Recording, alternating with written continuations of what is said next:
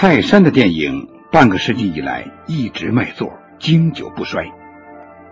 电影里的泰山是一个因飞机失事而父母双亡的孤儿，由丛林里的猩猩把他养大。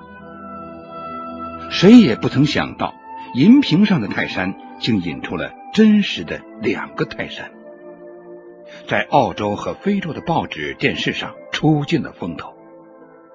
他们就是澳洲的泰山麦克·福曼克，非洲的泰山汤尼·费德焦恩。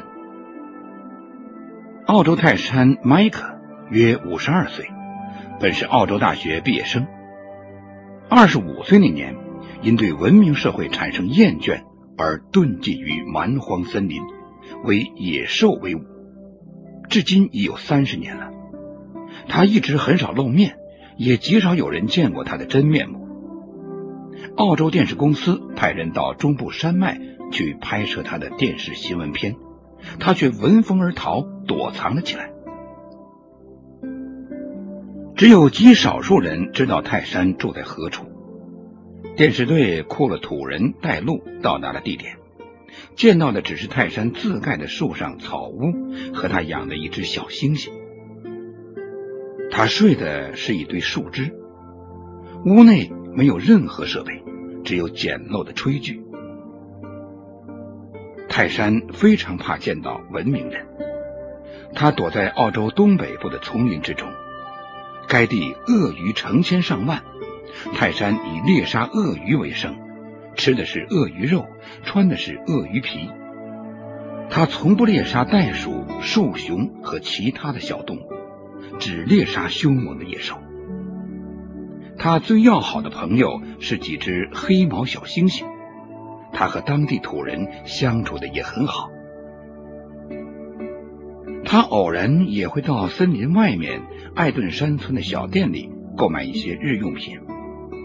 店主约瑟夫妇对电视记者说：“泰山一年中只来一两次，拿些鳄鱼皮来换匕首、食盐。”粮食，有时买一两条短裤。他从来不穿鞋，不穿上衣，就像电影里的泰山一样。不过他的谈吐十分文雅有礼，一听就知道是受过高等教育的人。他很少谈及自己的身世，沉默寡言，买了东西就带着他的三只小星星走了。有一次，他买了十五块牛排。说是要请土人朋友吃烤肉，还买了一大包糖果送给土人的小孩。他非常喜欢小孩。店主的太太说：“泰山没有外界朋友，也从未听到过他提起过亲人。他非常孤独。银屏上的泰山还有位情侣珍妮，可我们的泰山却没有那么好的运气。”他没有女朋友，他说他很快乐，可是我们看他是非常忧郁寂寞的，不知他在森林里怎么样度日子，可能只有跟猴子讲话吧。泰山绝口不提身世，我不知道他是否曾经恋爱过，从他的只言片语中猜测，他可能失恋过，说不定失恋是他遁世的原因之一。他是一个体格魁梧的运动员，长得也算漂亮，又是大学毕业生，应该不愁找对象的。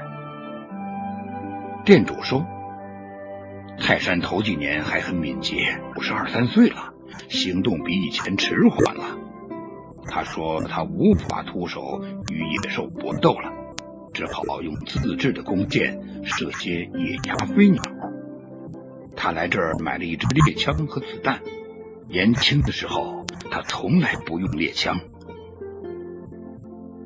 他们要求店主安排与泰山见一面，电视公司愿意付可观的代价给泰山拍他的纪录片。店主摇了头说：“提都不要提，泰山最厌恶的就是金钱，还最厌恶出风头。他瞧不起名利。”他躲到这鳄鱼世界里来，就是为了避开文明，跳出名利。他不会接受你们采访的。你们也别再去寻他了，别把他逼得无处可去。土人们也不肯讲出泰山的住处。记者们望着那些沼泽山林，无法可想，终于放弃了追寻那位神秘的泰山。澳洲电视和报纸对泰山的报道引起了社会莫大的兴趣，但新闻只能提供一张泰山较年轻时的照片，那是二十年前偶然被人拍摄到的。另外，有人提供了业余影片约一分钟，只见泰山随着一群猴子从一棵大树飞跃到林树去，动作非常矫健，一闪而逝。这是进山的探险者偶尔拍到的。由于距离太远，看不清楚面目，只看到是一个白皮肤的人形。至于是不是泰山，就不得而知了。有人说，那可能是一只白毛猩猩或是人猿，不可能是泰山。但是，人们愿意相信，那就是神秘的泰山弗曼克先生。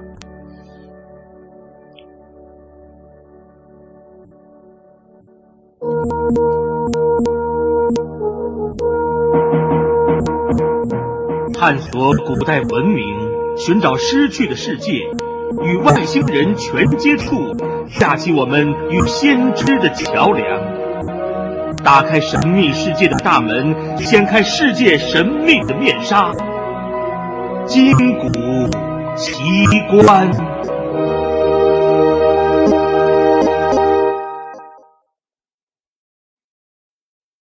飞渡的泰山是一位被父母遗弃的孤儿，他不知道父母的姓名，从小在孤儿院长大，茫然不知自己的身世，连现在的名字汤尼·费特· John 也是教会孤儿院替他取的。这个孤儿在孤儿院度过了寂寞心酸的童年，半工半读，念完了中学。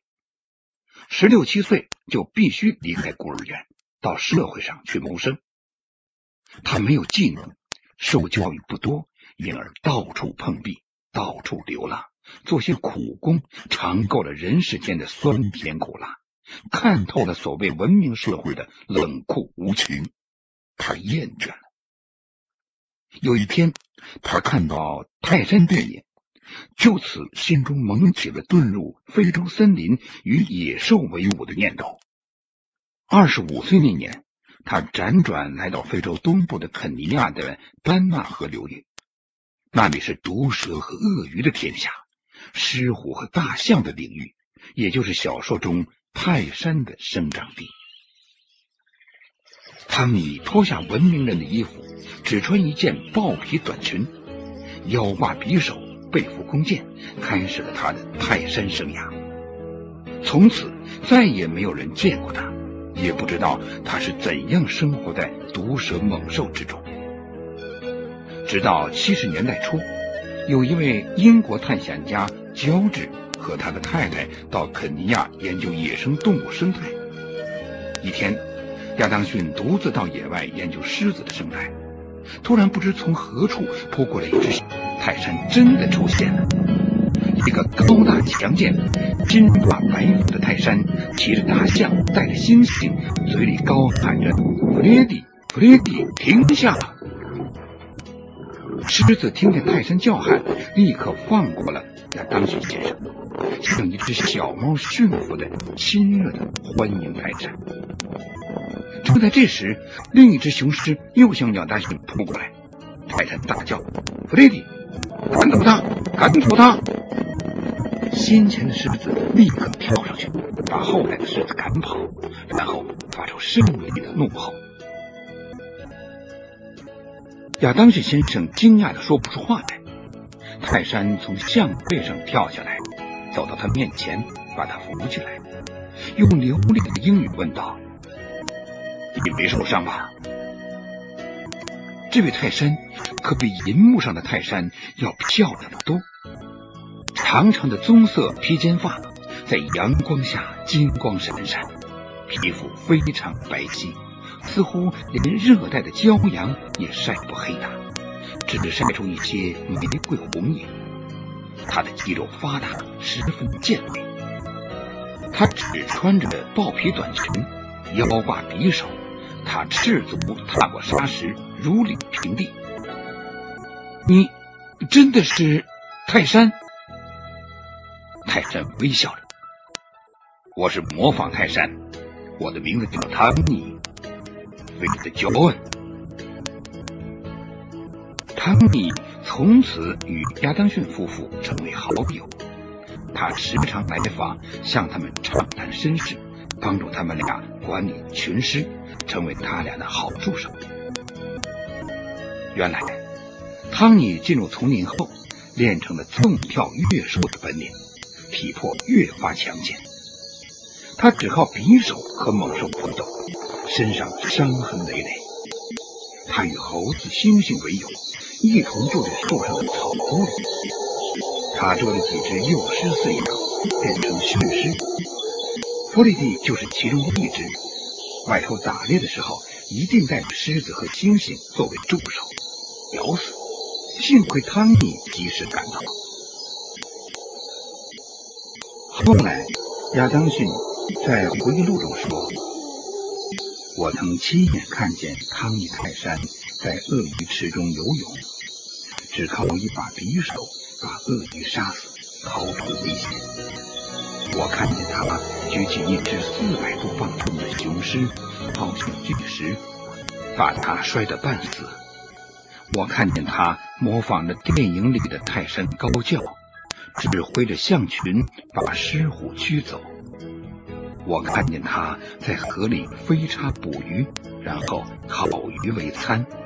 看见他飞身上树，像猴子一样敏捷；看见他指挥猴群渡河。如果说电影里的泰山是神话，这个泰山可不是神话，它是真的。它是由模仿泰山而成为泰山。汤尼拒绝了电影上的邀请，他说：“我不要金钱。”也不要大名，我不愿做文明欲望的奴隶。我要回到大自然中去。你们知道吗？禽兽的友谊比文明人的友谊要真挚的多。至少野兽不会出卖你。汤米隐居了起来，以后再也没有人见过他。他留给世人的只有亚当逊夫妇拍摄的几张照片和一卷电影片。为了尊重他，不肯公开这些资料。